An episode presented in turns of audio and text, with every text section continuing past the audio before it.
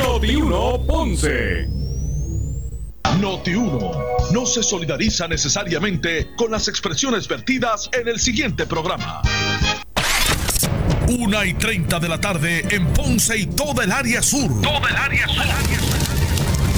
La temperatura sigue subiendo. Sigue subiendo. José Moura está listo para discutir los temas más calientes del momento con los protagonistas de la noticia en Ponce en Caliente por Notiuno 910.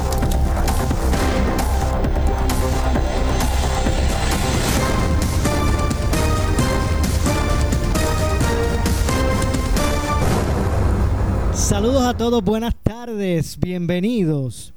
Esto es Ponce en Caliente. Yo soy Luis José Moura, como de costumbre, de lunes a viernes, de 1 y 30 a 2 y 30 de la tarde, por aquí por Noti1, analizando los temas de interés general en Puerto Rico, siempre relacionando los mismos con nuestra región. Así que, bienvenidos todos a este espacio de Ponce en Caliente. Hoy es lunes.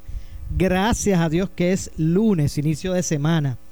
3 eh, de agosto del año 2020. Y antes de entrar, hoy la gobernadora Wanda Vázquez Garcet ofreció conferencia de prensa. Antes de entrar a esos detalles, la Junta de Gobierno de la Autoridad de Energía Eléctrica recibió hoy la renuncia del ingeniero José Ortiz Vázquez como director ejecutivo de esta corporación pública. Renuncia que será efectiva este miércoles 5 de agosto.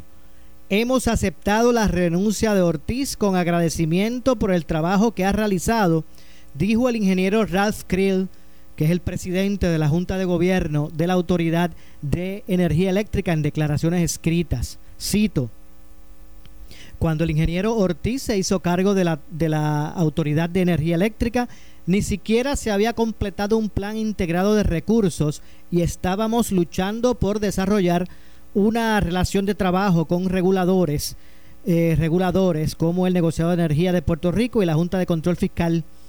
Desde entonces hemos, hemos tenido tres planes fiscales aprobados por la Junta de Control y eh, por el negociado de energía de Puerto Rico. Eh, y él mismo está llegando a la conclusión de sus vistas sobre el plan integrado de recursos eh, de la agencia, de la corporación. Trabajando mano a mano con Ortiz, desarrollamos una sólida relación de trabajo en Washington, logrando credibilidad con el gobierno federal, entre otros logros. Lo leo otra vez. Lo estoy leyendo bien. Eh, desde entonces, mano a mano con Ortiz, desarrollamos una sólida relación de trabajo en Washington, logrando credibilidad con el gobierno federal. Entre otros logros, la Autoridad de Energía Eléctrica creó la Oficina de Gestión de Proyectos, que ha sido fundamental para que Costa Sur 5 vuelva a estar en servicio. Eh, inició el contrato con Luma para, para un mejor servicio de transmisión y distribución a nuestros abonados y se renegoció el contrato de Ecoeléctrica para mejorar la confiabilidad y reducir los costos para los consumidores.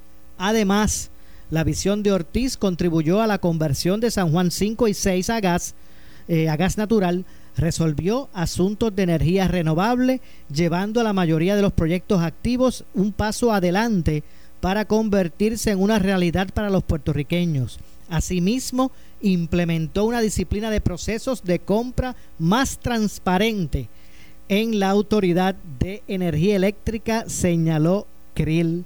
Y con esta carta de logro, yo no sé cómo la Junta de Gobierno le aceptó la renuncia. Cito, cuando originalmente me pidieron que asumiera el cargo, y esto, esto fue la, ahora en esta ocasión cito las expresiones de Ortiz, cuando originalmente me pidieron que asumiera el cargo de director ejecutivo de la Autoridad de Energía Eléctrica, me comprometí a dos años de servicio. Han transcurrido 24 meses. Mi renuncia surge en un momento apropiado en la transformación de la Autoridad de Energía Eléctrica a la moderna compañía eléctrica que todos los puertorriqueños merecen. ¡Wow! A lo largo de estos dos años, en la Autoridad de Energía Eléctrica nos comprometimos con la, con la fiabilidad, la sostenibilidad, la asequibilidad, asequibilidad y el desarrollo económico, según previsto en la Ley 17 del 2018, dijo Ortiz. Yo no sé cómo se le ha eh, aceptado la renuncia a Ortiz de acuerdo a los planteamientos no tan solo de él, sino del director de la Junta de Gobierno, eh, a quien vuelvo a citar. Aunque, aunque en ocasiones Ortiz y la Junta pudimos haber tenido puntos de vista diferentes, siempre pudimos encontrar una manera de trabajar juntos de manera positiva por el mejor interés de nuestros ciudadanos. Todos los miembros de la Junta, de nuestra Junta, le desean el mayor éxito en su futuro personal y profesional, concluyó Krill, que es, como les dije, Ralph Krill es el presidente de la Junta de Gobierno de la Autoridad de Energía Eléctrica. Así que renuncia oficialmente José Ortiz eh, a la, como, director ejecutivo de a la Autoridad de Energía Eléctrica efectivo el próximo miércoles, este miércoles 5 de agosto. ¿Cuál fue la reacción de la UTIER ante este, esta renuncia? Bueno, pues el presidente de Unión de Trabajadores de la Industria Eléctrica y Riego, Utier Ángel Figueroa Jaramillo, reaccionó a la renuncia del director ejecutivo de la Autoridad de Energía Eléctrica señalando lo siguiente en una comunicación escrita. Cito, la renuncia de José Ortiz no es razón de celebración porque el sufrimiento, el sufrimiento que ha pasado el pueblo de Puerto Rico ante sus desacertadas decisiones no nos causa alegría, al contrario lo que sí nos permite la renuncia de un director ejecutivo incapaz, inepto, estoy citando, incompetente, temerario y mentiroso, es tener la oportunidad de repensar nuevamente que la Autoridad de Energía Eléctrica o, que la autoridad de energía, eh, que en la Autoridad de Energía Eléctrica queremos y la transformación bajo el modelo público que merece el pueblo de Puerto Rico, dijo y repito el presidente de la UTIER, Ángel Figueroa Jaramillo, quien insistió que hay que evaluar las decisiones tomadas por Ortiz, pues bajo su mandato se crearon contratos que afectan a los consumidores. Lo cierto es, y antes de continuar eh, con la nota de Figueroa Jaramillo, lo cierto es que la Autoridad de Energía Eléctrica ha sido dirigida desde la dirección ejecutiva por José, Ortiz eh, a través de varias administraciones. No estamos hablando de solamente en este caso que el partido de gobierno es el PNP. También ha estado al frente, hasta en otras corporaciones públicas, eh, en gobiernos populares. Ambos gobiernos lo, habían visto como una alternativa.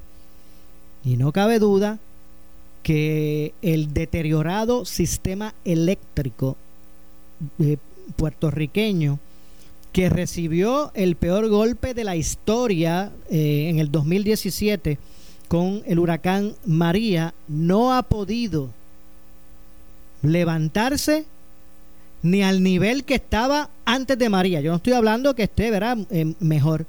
No ha podido eh, levantarse.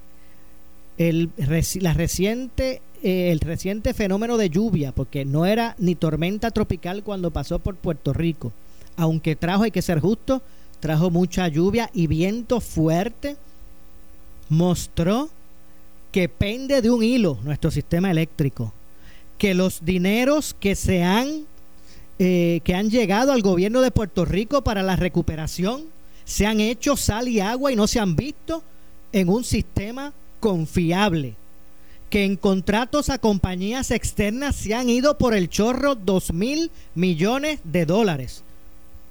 Y no se ha podido eh, llevar eh, a un nivel futurista nuestro sistema. Eso no quiere decir que ahora mañana todo está eh, arreglado porque renunció Jorge Ortiz. Tampoco caigan en esa panacea ni en esa fábula mental. Lo cierto es que había que jamaquear el palo.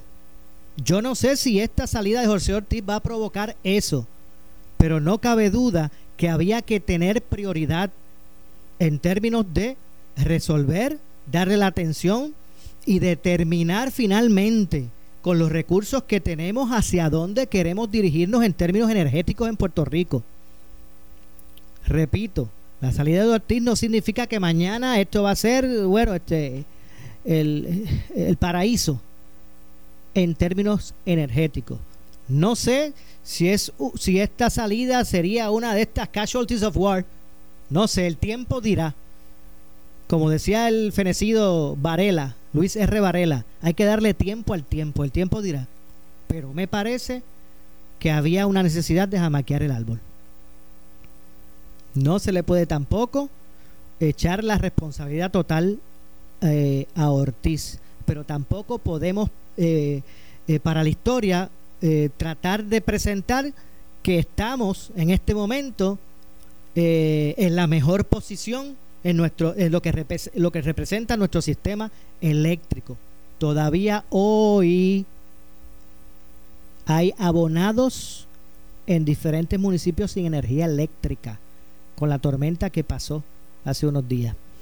Eh, continúo citando al presidente de la UTIER. José Ortiz se va, pero dejó firmados contratos millonarios que nos afectan como consumidores. Esos contratos hay que reevaluarlos. El contrato eh, de Poda, eh, por ejemplo, que puso en manos privadas el mantenimiento de las líneas eléctricas y que según todo, según todo apunta, esto es de acuerdo a, Figueroa a Jaramillo, fue la causa del apagón del pasado martes. Eh, y aparentemente se está adjudicando que esos problemas eléctricos fue por consecuencia de eh, eh, la falta de mantenimiento en, términos de poda de las líneas eléctricas. Y de eso ser así, uno dice, wow, si estuviéramos hablando del establecimiento de infraestructura o de establecer líneas remotas pero si lo que estamos hablando es de poda, pues bueno, obviamente las manos están llenas porque empieza, empiezan por Ponce. En, vamos de, esquina a esquina. Empiezan por Mayagüez para terminar en Fajardo y cuando lleguen a Fajardo ya Mayagüez está peludo otra vez. El presidente de Lautier señaló que el nuevo director ejecutivo debe poner los intereses del pueblo de Puerto Rico primero eh, que los intereses económicos de los amigos de el alma. Y obviamente este tema va a ser uno que va a merecer el análisis eh, público en las próximas semanas. Así que más adelante estaremos ampliando más sobre este particular. Lo cierto es que, por otro lado, bueno, vamos a ver si eh, en algún momento vamos a pasar a ya se reanudó eh, la sesión extraordinaria en la decimoctava Asamblea Legislativa, hoy lunes 3 de agosto. Y ya mismito vamos a ver si pasamos un rato al debate de los temas a atenderse en el día de hoy en la sesión en el Senado, la sesión extraordinaria. La gobernadora hoy en conferencia de prensa, por otro lado, eh, informó la firma de unos proyectos legislativos eh, acompañada precisamente del presidente del Senado de Puerto Rico. Vamos a escuchar parte de lo expresado por la gobernadora y, y de lo que se tratan los proyectos firmados por la misma. Y hoy, reafirmando mi compromiso con cada uno y cada una de ustedes, estaré firmando y convirtiendo en ley en esta mañana tres importantes proyectos que recibieron el respaldo de las delegaciones tanto en Cámara como en Senado. Si bien es cierto que en el pasado otras, administraciones han tomado medidas que han afectado a los empleados públicos con recortes en sus salarios, en sus beneficios y en sus pensiones, esta servidora siempre ha estado de su lado porque vivo y trabajo con la certeza de que nada ayuda a nuestra economía seguir afectando el bolsillo de nuestra gente y que nuestra lucha entre las partes con interés en trastocar más las pensiones ha terminado teniendo un efecto negativo en la clase trabajadora y en nuestros adultos mayores, muchos de ellos aún teniendo que buscar alternativas para llevar comida a la mesa, a pesar de haber laborado toda una vida y merecer un descanso un respiro, un espacio para disfrutar más de la vida. En primer lugar, hoy firmaré el proyecto del Senado 1623, mejor conocido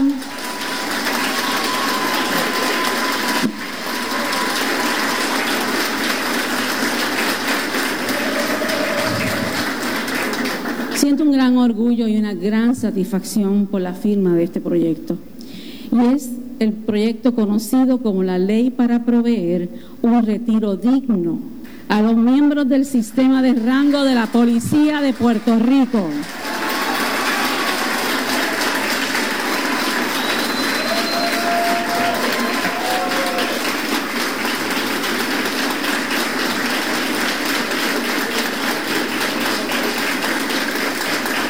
Gracias, muchas gracias. También incluye este proyecto a los miembros del negociado del Cuerpo de Bomberos.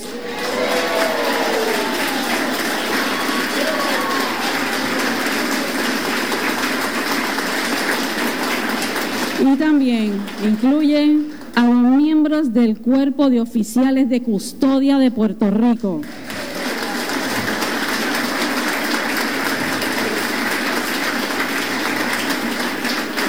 Y a los técnicos de emergencia médica, comúnmente conocidos como paramédicos, del negociado de cuerpo de emergencias médicas y del sistema de emergencias médicas municipal.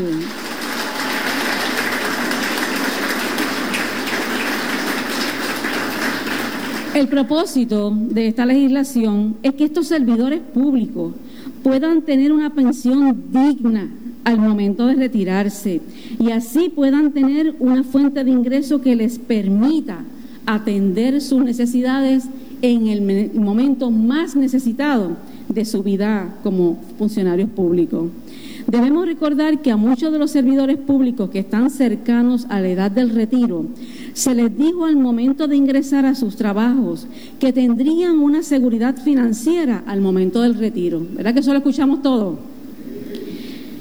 Debido a la situación económica que vivimos, ha sido necesario realizar ajustes de gastos en distintas áreas, incluyendo los planes de pensiones.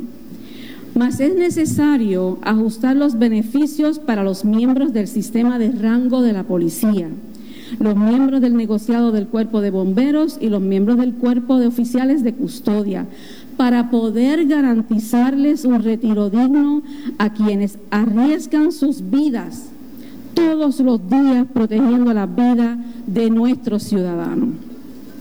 El proyecto detalla que previo a la aprobación de la Ley 3 del 2013, los miembros del sistema de rango de la policía, participantes de la Ley 447 y de la Ley 1, se podían retirar con una pensión equivalente al 75% de su salario, una vez cumplieran 55 años de edad y 30 años de servicio. Mas con la ley 3 del 2013 existen miembros de la policía que tendrían que aceptar irse con una pensión equivalente a menos del 30% de su salario actual. Esto representó y representa, antes de firmar esta ley, un recorte de más del 40% de la pensión que les fue prometida al momento del ingreso. Al momento hay aproximadamente 1.147 policías activos bajo la ley 447 y 5.146 policías activos pertenecientes a la ley 1, cuyo promedio de edad fluctúan entre los 48 y 55 años. Hoy día, Puerto Rico cuenta con miembros de la policía con más de 60 años que no se han podido retirar ya que la pensión a la cual tienen derecho no es suficiente para vivir. Los miembros del negociado del cuerpo de bomberos y del cuerpo de oficiales de custodia experimentan una situación similar, con la única diferencia que estos cualifican y han cotizado para recibir los beneficios del Seguro Social. Apenas el pasado primero de enero, gracias al esfuerzo entre el Gobierno Central y la Asamblea Legislativa, los miembros de la policía comenzaron a cotizar para el Seguro Social, que les va a garantizar una serie de beneficios adicionales para ellos y sus familiares en caso de incapacidad, muerte y otras circunstancias. Esta ley provoca o procura, debo decir, devolverles a estos servidores públicos y a sus familiares la esperanza de recibir un retiro digno, con una pensión vitalicia a aquellos miembros de estos cuerpos de seguridad que tengan 30 años o más de servicio. Ahora, todos los que hayan cumplido 30 años de servicio y tengan 55 años de edad o más podrán retirarse con hasta un 50% de su salario devengado al momento de retirarse. Además, se les garantiza una aportación de 100 dólares mensuales para un seguro médico, un beneficio con el cual dejaron de contar también con la Ley 3 del 2013. Agradezco al senador Gregorio Matías Rosario y a las eh, delegaciones de Cámara y Senado por respaldar tan importante medida para nuestros primeros respondedores. De igual manera, al presidente del Senado, Tomás Rivera Chat. Muchas gracias a ellos en esta medida.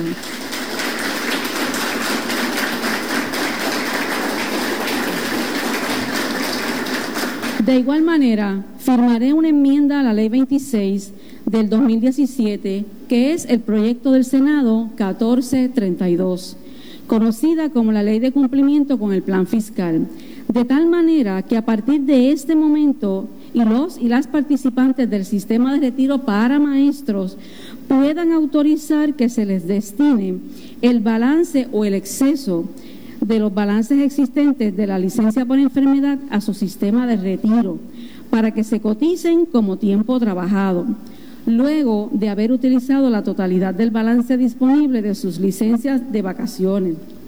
Es tiempo de hacer justicia a esos hombres y mujeres que ejercen su vocación con tal esmero y dedicación, que en el afán de educar a nuestros niños y nuestras niñas y a esa juventud que se levanta en tiempos de tanta adversidad, han puesto en segundo plano su cansancio, sus condiciones particulares y dolencias para mantener siempre como norte el mundo de posibilidades que representa para sus alumnos y alumnas el aprender sin mayores interrupciones, la lección que diariamente brindan presencialmente o a distancia los llamados obreros y obreras de la educación. Bueno, están escuchando ahí la gobernadora eh, anunciando las medidas que eh, firmó en el día de hoy. Vamos a hacer una breve pausa. Regresamos de inmediato con más. Esto es Ponce en Caliente. Breve le echamos más leña al fuego en Ponce en Caliente por Notiuno 910. García Padilla y como exgobernador ahora analizaré las noticias y las elecciones sin ataduras cantándolas como las veo, sin miedo. A las 9 de la mañana tengo un compromiso contigo para explicarte con detalle la razón de todos los movimientos que hagan los candidatos. De 6 a 10 de la mañana tú haces una sola cruz en la estación número 1 de análisis y noticias, Noti 1630. Rumbo a las elecciones 2020. La técnica mosquitos machos con Wolbachia será evaluada en Ponce como una posible alternativa para reducir el número de mosquitos Aedes aegypti, vector de dengue, zika y chikungunya. Wolbachia es una bacteria que se encuentra naturalmente en 6 de cada 10 insectos, pero el Aedes aegypti no la tiene. Los científicos descubrieron que al introducir Wolbachia a la Aedes aegypti se afecta su reproducción, porque al soltar solo mosquitos machos con Wolbachia y estos aparearse con los mosquitos hembras del ambiente sin Wolbachia no son compatibles y los mosquitos no nacerán, lo que disminuye la población de la Aedes aegypti. Wolbachia es una técnica segura para las personas, el ambiente y los animales. Se ha evaluado con éxito en Australia, California, Florida, México, Singapur y Tailandia. Recuerda, los mosquitos machos no pican. Conoce más de mosquitos machos con Wolbachia en prvectorcontrol.org diagonal Wolbachia o llama al 787-671-3348. Esta es una iniciativa del proyecto Copa en Ponce. Centroventanas Alejandro en Villalba, los expertos en puertas de garaje en aluminio y cristal, closet en cristal y espejo, puertas en screens, tormenteras, cortinas de baño, screens, gabinetes de cocina en aluminio y mucho más. Centroventanas Alejandro en Villalba, 787-608-8134. Síguenos en Facebook, Centroventanas Alejandro en Villalba, para mejor seguridad y belleza del hogar, 787-608-8134. El doctor Ahmed Morales, gastroenterólogo, está brindando servicios de telemedicina o visita presencial tomando todos los protocolos de seguridad, atendiendo estrictamente por hora de llegada para evitar conglomerado de pacientes. Para citas, llama al 787-569-8989. 569-8989. Doctor Ahmed Morales, gastroenterólogo, Avenida Fagot 2956 en Ponce. Auto nuevo, seguro que sí, en el verano inolvidable de Credicentro Coop Ponce. Llévate el carro que tú quieres al más bajo interés de 3.95% APR y sin pronto. También tenemos el mejor interés para carros usados al 7.49% APR. Contáctanos en el 787-857-3500 o en infocop.com. Estamos en la Rambla de Ponce. Sujeto a aprobación de crédito. Ciertas restricciones aplican. Acciones y depósitos asegurados hasta 250 mil dólares por COSEC. 50 años de ahorros. Chuletas de cerdo corta de centro congeladas, Canadá o Brasil, a 98 centavos libra. Pollo entero Torricos, fresco Puerto Rico, 85 centavos libra. Quesos rebanados Belvita, variedad, paquete de 12 onzas a 2 por 4 dólares. Shampoo o conditioner Garnier Fructis, variedad. Tratamiento Olivin, a 2 por 5 dólares. Fragancias Mistolin, variedad, en base de 28 onzas a 78 centavos cada uno. Sabe que sabe y sabe. Tienes una cita pendiente. ¿Cuándo fue la última vez que viste a tu doctor? Siente la confianza de retomar tus citas médicas, visitas a laboratorios y otros junto a Transita. Tu seguridad es nuestra prioridad. Nuestros conductores siguen estrictos protocolos de seguridad e higiene. Tu salud importa. Llama al 787-771-6900 con cinco días de anticipación a tu cita. La mayoría de los planes médicos no requieren preautorización. Transita. Seguro te lleva. Cuando se trata de eliminar y sacar todo tipo de grasa y sucio difícil, Zacato de Crystal Products te da los resultados que tú quieres. Con Zacato puedes limpiar piezas de motor, herramientas, muebles, pisos, estufa y ollas de cocinar. Ah, y el barbecue te lo deja limpiecito. No te compliques más cuando se trata de limpieza profunda. A la grasa dile bye bye y el sucio difícil, sácalo con Zacato. Zacato lo sacato. Esta temporada de huracanes 2020 tú solo puedes confiar en una estación de noticias. Esa es, esa es Noti 1630. No, no, no, Noti 1630. WUNO 630 AM y W232DH 94.3 FM San Juan. WPRP 910 AM Ponce. WORA 760 AM en Mayagüez. WNEL 1430 en Caguas y WCMN 1280 AM en Arecibo. Para mantenerte informado, entra a nuestra página web notiuno.com. Descarga la aplicación Noti1630 en tu celular y síguenos en las redes sociales, Facebook y Twitter. Somos Noti1630, una emisora de Uno Radio Group, en alianza con iHeartMedia. Noti 1630 te presenta las noticias del momento. Las noticias del momento. Pasamos a la sala de redacción Rafael Rafi Jiménez. Buenas tardes, le saluda Gelmarí Rivera y usted escucha Noti 1630 primeros con la noticia. Última hora 2 con 3. La presidenta de la Autoridad de Acueductos y Alcantarillados, Doriel Pagán, detalló en el programa Caliente con la Jovet que alrededor de 14 mil clientes están sin servicio de agua y sostuvo que se continúa movilizando generadores para restablecer el servicio. Actualmente continuamos operando a través de la isla con 112 generadores. Eh, tenemos un 98.14 de nuestros clientes con servicio eh, de agua potable. Eh, sin embargo, de este restante por ciento, el 64, que son cerca de 14.700 clientes, todavía los tenemos sin servicio. Por, alguna estación de bomba relevo que no nunca ha tenido verdad generador y no tiene energía eléctrica. Sin embargo, eh, hemos estado movilizando generadores. Precisamente en el día de ayer movilizamos cerca de 40 generadores. Última hora 2 con 4. El analista de política Iván Rivera dijo en el programa A Palo Limpio que la comisionada electoral del Partido Nuevo Progresista, María Dolores Santiago, tiene que explicar al pueblo las fallas que se registraron en el voto adelantado del proceso primarista. La primaria, la primaria de cada partido, la dirige cada partido con su comisionado electoral. A mí no me vengan a decir que es la Junta de Control Fiscal, que es Hacienda, que si es un chavo menos, un chavo más. No, no, no, no, no, no. La primaria del PNP la controla el PNP a través de su presidente y del comisionado que designó. La del PPD, que tiene voto adelantado el sábado y primaria el domingo, la controla el presidente del PPD con su comisionado electoral. y son los que tienen la dirección del equipo de trabajo que hay allí. Porque la comisión a la larga es un facilitador de la cuestión. Facilita equipo, facilita el chofer, pero el control de lo que se hace lo tiene cada partido.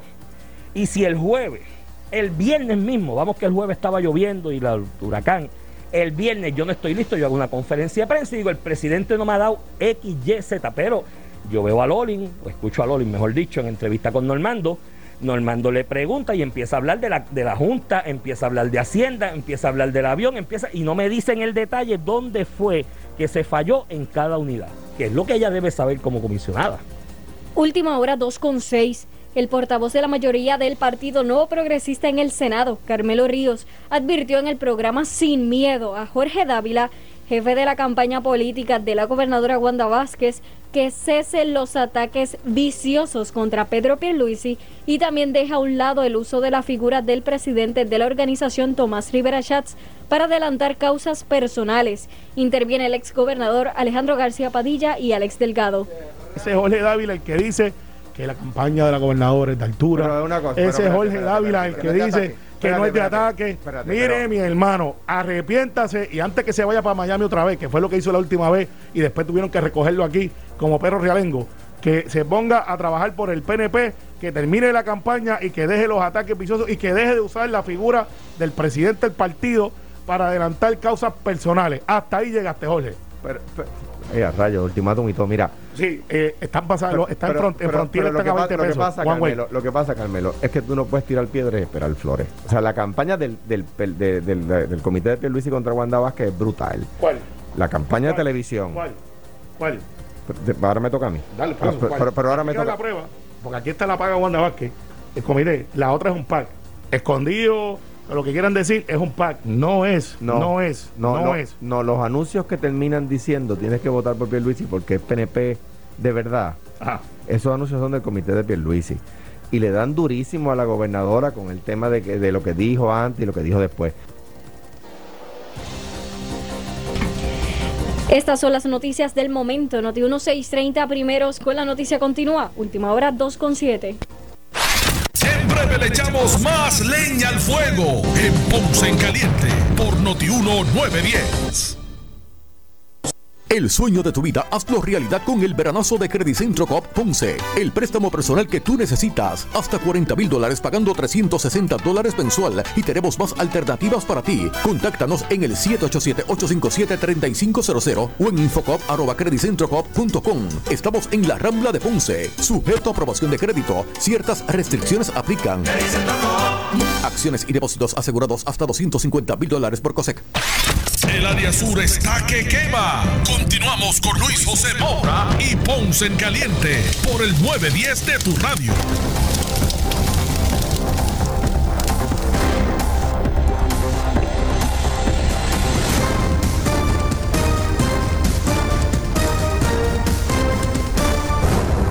Son las 2.7 de la tarde. Yo soy Luis José Moura. Y esto es Ponce en Caliente. Usted me escucha de lunes a viernes de 1 y 30 a 2 y 30 de la tarde por aquí por Noti1 analizando los temas de interés general en Puerto Rico. Y bueno, vamos con los temas en caliente. Luego de que la gobernadora en conferencia de prensa expresara o anunciara la firma de importantes proyectos de ley junto a varios miembros de la Asamblea Legislativa, muchos de los que tienen que ver con los pensionados. También eh, la gobernadora enfrentó las preguntas de la prensa sobre otros temas. Vamos a escuchar eh, la conferencia, la, el, ¿verdad? Eh, las preguntas y respuestas con, eh, con, los medios por parte de la gobernadora. Y, eh, aprovecho entonces para añadir otras preguntas. primero, se ha informado la renuncia de José Ortiz, quisiéramos que nos confirmara esa información y si fue que usted le solicitó que renunciara. Y segundo, los problemas que surgieron durante el voto adelantado y el voto a domicilio que comenzó este fin de semana. Bien, con relación a la renuncia del ingeniero José Ortiz, si tuvimos una reunión el día de ayer con el presidente de la Junta de Gobierno. Como ustedes saben, eso es una determinación que hace la Junta de Gobierno. Nosotros le presentamos una gran preocupación con relación a la respuesta que el pueblo había tenido como resultado del paso de la tormenta Isaías. Así que nosotros le pedimos a la Junta que examinara esa respuesta, no solamente del director ejecutivo, sino también de toda la dirección en esa respuesta. Eh, estamos empezando la temporada pico de huracanes, así que yo necesito una respuesta certera y eficiente para todos los puertorriqueños. Así que si el ingeniero renunció, obviamente yo sé que eso se consultó y fue una determinación de la Junta, así que eh, respondió a esa petición de que se analizara que era la, cómo había sido la respuesta a la Junta de Gobierno de la Autoridad de Energía Eléctrica.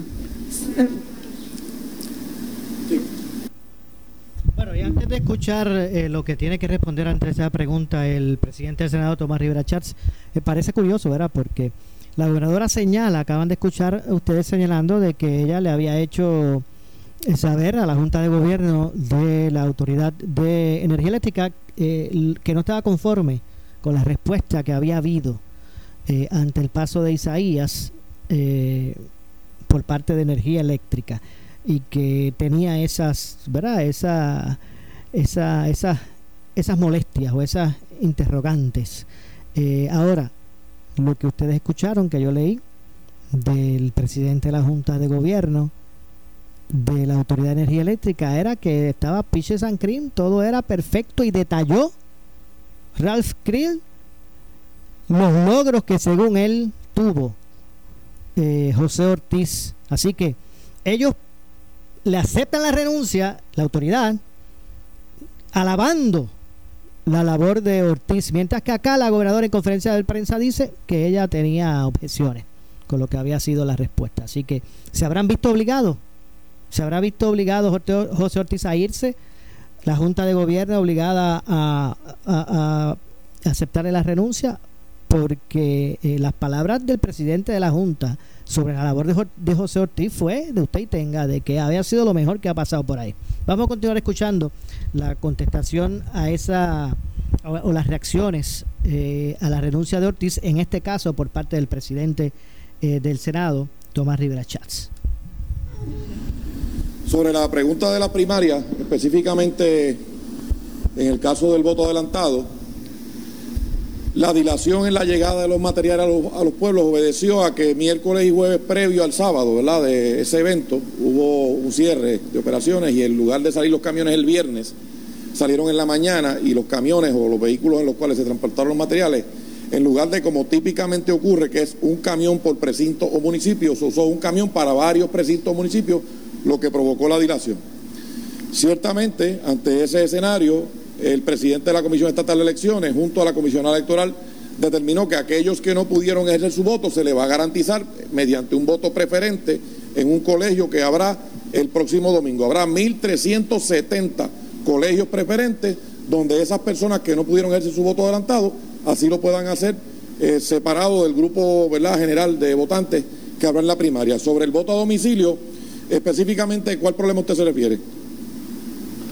Sí, disculpe, le estaba preguntando a la gobernadora y le agradezco su contestación, pero quería saber la opinión de la gobernadora sobre cómo había corrido, ¿verdad?, el proceso del voto adelantado y el voto a domicilio durante el fin de semana. Sí, discúlpame tú, porque fue ella la que me pidió que te contestara. Y espero que entienda que esa es la información correcta, porque yo soy el presidente del partido, yo estuve manejando directamente con la comisión. Si te molesta que yo te conteste, lo lamento mucho, pero esa es la información, esa es la verdad, Monda y Lironda. La opinión de la gobernadora sobre cómo había funcionado el yo me remito a las expresiones que hizo el presidente, obviamente son algo del proceso electoral que yo trato de no intervenir en eso precisamente para que no haya ninguna alegación en ese sentido. Ya le explicó las razones por las cuales hubo una anulación y cómo se resolvió. San Juan, adelante. Tengo una pregunta, tengo dos preguntas. En cuanto a lo que fue el, asunto, que sucedió con el voto adelantado del PNP, eh, miembros del Partido Popular Democrático indicaron de que hay una preocupación en donde no se sabe si con lo que sucedió, con la incertidumbre de lo acontecido, pudieran verse votos cruzados de del Partido Nuevo Progresista al Partido Popular Democrático. E incluso también pues pudiera eh, eh, presentar una denuncia de que pudiera haber doble voto contados. Sí.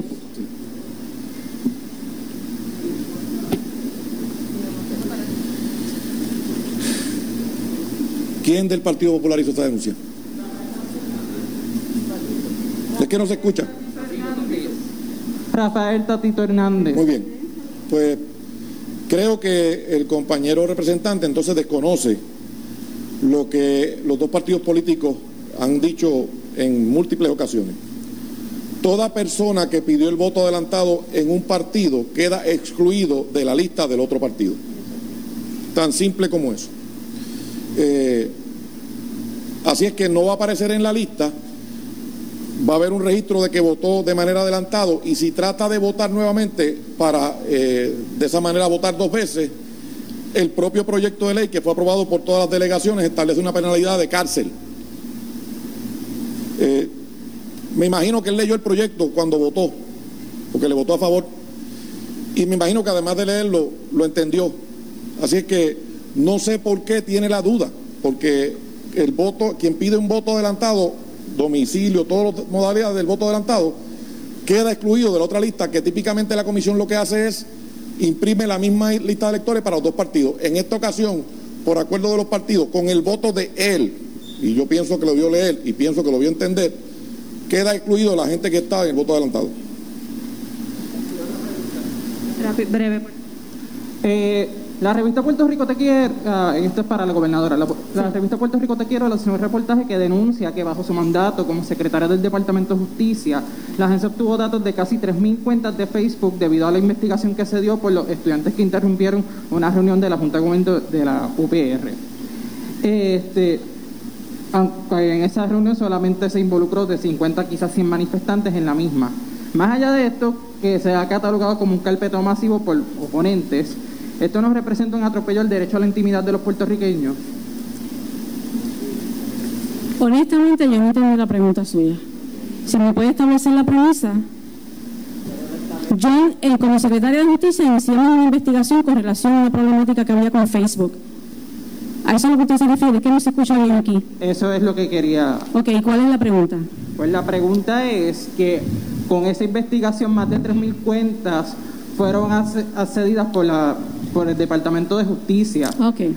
Oponentes han catalogado esto como carpeteo masivo. Más allá de eso, eso nos representa un atropello al derecho a la intimidad de los puertorriqueños.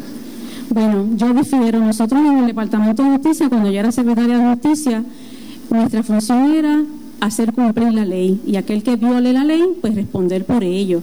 Si hay una querella con relación a que había alguna situación con relación a Facebook, nuestra obligación como secretaria de Justicia y la División Criminal es hacer la investigación. Si alguien entiende que se hizo algo incorrecto, pues debe obviamente dejarlo saber. Yo lo que le garantizo a usted que los fiscales hicieron la investigación para determinar todas aquellas intervenciones inapropiadas que hubo con ciudadanos con relación a la querella que había en ese momento. No fue una investigación iniciada por el Departamento de Justicia contra nadie, porque ustedes saben que cuando se hacen esas peticiones en Facebook, eso no tiene nombre. Así que eso lo que tienen son eh, identificaciones de una manera secreta para no identificar personas. Y había muchas querellas y mucha gente eh, que habían hecho unos reclamos de que habían tenido unas intervenciones en sus cuentas. Y obviamente, si usted recuerda, esa demanda no solamente a nivel de Puerto Rico, era una demanda a nivel de los Estados Unidos, porque el problema de Facebook no fue en Puerto Rico solamente, fue en todos los, en todos los Estados Unidos. Nosotros lo que hicimos fue proteger a todos los puertorriqueños de lo que había ocurrido en, esa, en ese hackeo de cuenta. Pasamos con el informe 79. Vamos a continuar escuchando más de esa conferencia de prensa luego de la pausa. Eh, en este momento, pues, pasamos de inmediato con el break comercial y regresamos de inmediato con más. Siempre le echamos más leña al fuego en Ponce en Caliente por Notiuno 910. Auto nuevo, seguro que sí, en el verano inolvidable de Credicentro Coop Punce. Llévate el carro que tú quieres al más bajo interés de 3.95% APR y sin pronto. También tenemos el mejor interés para carros usados al 7.49% APR. Contáctanos en el 787-857-3500 o en infocop.com. Estamos en la Rambla de Ponce. Sujeto a aprobación de crédito, ciertas restricciones aplican. Acciones y depósitos asegurados hasta 250 mil dólares por el área sur está que quema. Continuamos con Luis José Moura y Ponce en Caliente por el 910 de tu radio.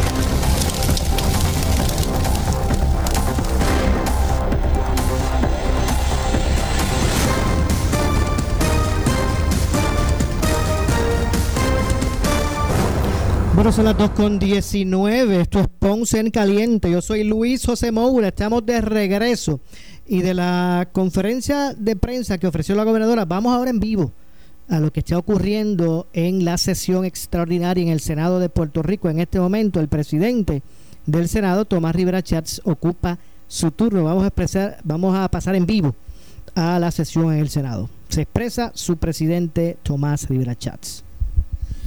Tengo una defensa. Tengo una protección.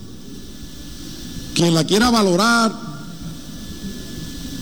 quien entienda que es un engaño, pues lo puede decir. Pero esos que planteaban que era un engaño son los que querían que se violara la constitución, son los que querían que se aprobara una enmienda, una ley donde se menoscaban obligaciones contractuales.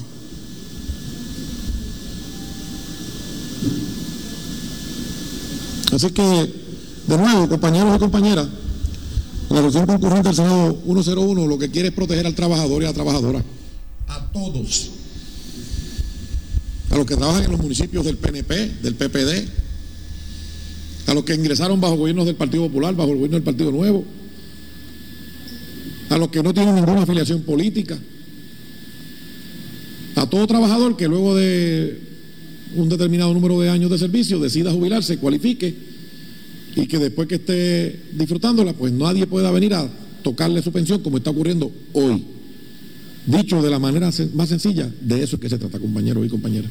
Así que yo le pido a todos los senadores y senadoras que votemos a favor sobre cuánto vale nuestra constitución frente al gobierno federal. Ah, eso es otra cosa. Eso es otra cosa. Ya ustedes han visto lo que ha ocurrido con la Junta. Eso es otra discusión. Pero darle una protección a, nuestros trabajadores es cardinal. Son mis palabras, señor presidente. Le damos las gracias al presidente Rivera Schatz. Ahí escucharon el turno del presidente en lo que es el debate de la, la sesión en el día de hoy, los proyectos que lo ocupa eh, en esta sesión extraordinaria del Senado de Puerto Rico. Vamos entonces a regresar, eso es lo que está ocurriendo en este momento, estábamos con el audio en vivo de la sesión. Obviamente el presidente incidental es Henry Newman, por concepto de que, de que el presidente Rivera pues, estaba ocupando eh, su turno en este debate con relación a las medidas. Así que Vamos entonces a, regresar al segmento de preguntas y respuestas con la prensa que tuvo la gobernadora de otros temas relacionados, eh, de otros temas que están en el ambiente, en la palestra pública. Luego de que la gobernadora en conferencia de prensa pues anunciara la, firma de otros, de varios proyectos importantes junto a varios miembros de la Asamblea Legislativa. Vamos a continuar eh, escuchando. Saludos, gobernadora. Por Hola, saludos. Eh, ya se conoce que José Ortiz renunció, que la renuncia fue aceptada por la Junta de Gobierno, pero le pregunto, ¿usted pudo recibir esa explicación que había solicitado a José Ortiz sobre los apagones reportados y en qué estatus se encuentra la investigación sobre estos apagones? No, ese, ese resultado de la investigación no ha llegado, así que asumo que como parte del proceso que hablamos con el presidente de la Junta de Gobierno, entendemos que debemos recibir esa información tan pronto ellos la tengan disponible. Para eso solicitamos al presidente de la Junta de Gobierno. Compañeros breves, porque muchos tienen preguntas, vamos a, ir tratando de ser breves, por favor. Tengo otra pregunta relacionada al tema de la salud de la pandemia. Eh, han denunciado retraso en la entrega de los resultados de pruebas moleculares enviadas al laboratorio de salud yo le pregunto, el laboratorio de salud está operando a total capacidad porque había indicado que durante la pandemia se habían detenido la realización de pruebas moleculares. Eh, esto a su vez, mientras los hospitales estaban eh, trabajando y operando durante la pandemia, ¿cómo reacciona ante este retraso eh, durante este tiempo de pandemia? Bueno, sería importante identificar cuáles fueron esos casos que hubo retraso. La información que tengo es que se están entregando esos resultados entre 24 a 36 horas en el laboratorio de salud del Departamento de Salud. Eh, así que eh, la información que tengo es que ellos están trabajando como de costumbre. El secretario ha dado instrucciones que la División de Salud Pública trabaje esos resultados según ellos han ido manejando todas las peticiones entre 24 a 36 horas. Si hay algún caso en particular, pues me lo deja saber para verificarlo con el secretario. Guapa Televisión.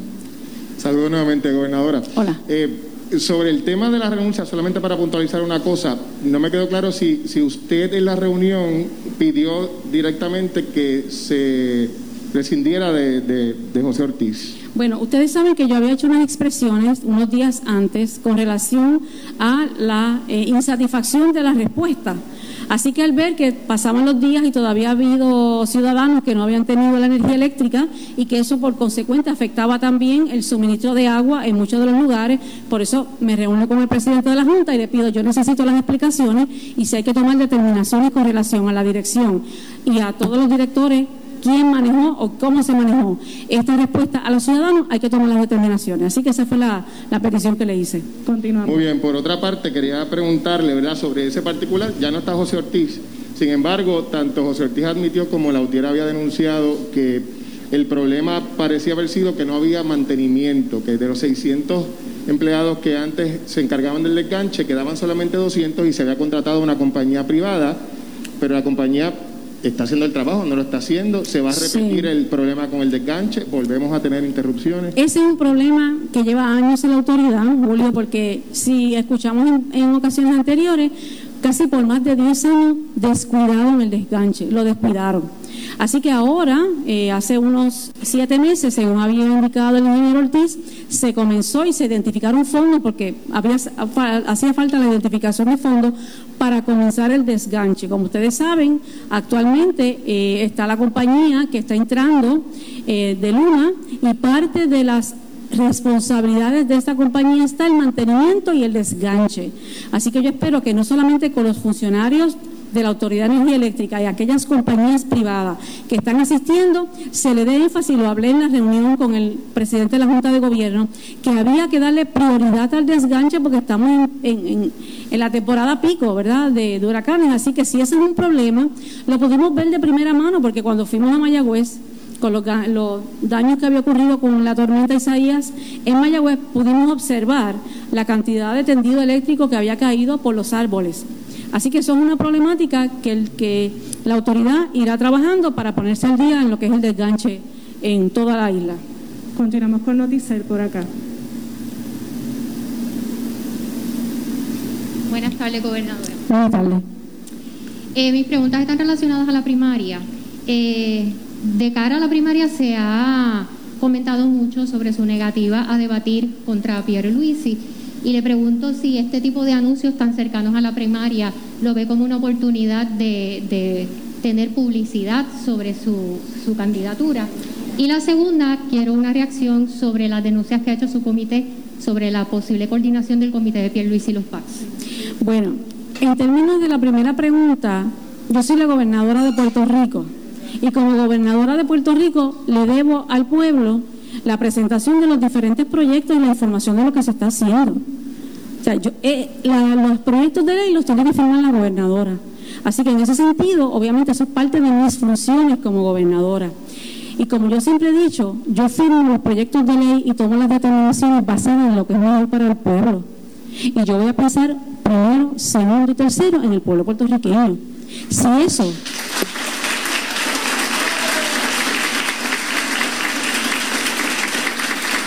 Mis determinaciones, mis determinaciones, lo repito una y otra vez, desde que llegué el 7 de agosto, las voy a hacer pensando en el bienestar del pueblo puertorriqueño. No las voy a hacer pensando en votos, ni pensando en mi interés personal. Si eso gana o no, pues eso lo decidirá cada persona. Yo lo hago cuando es beneficio para el pueblo puertorriqueño. Con relación al debate, desde el primer día, yo dije que yo no iba a debatir y todos los medios y todo el pueblo puertorriqueño sabía que yo había dicho que yo no iba a debatir con una persona de mi propio partido, porque este partido, después del 9 de, agosto, el domingo, tiene, va a llegar unido al 3 de noviembre para unas elecciones.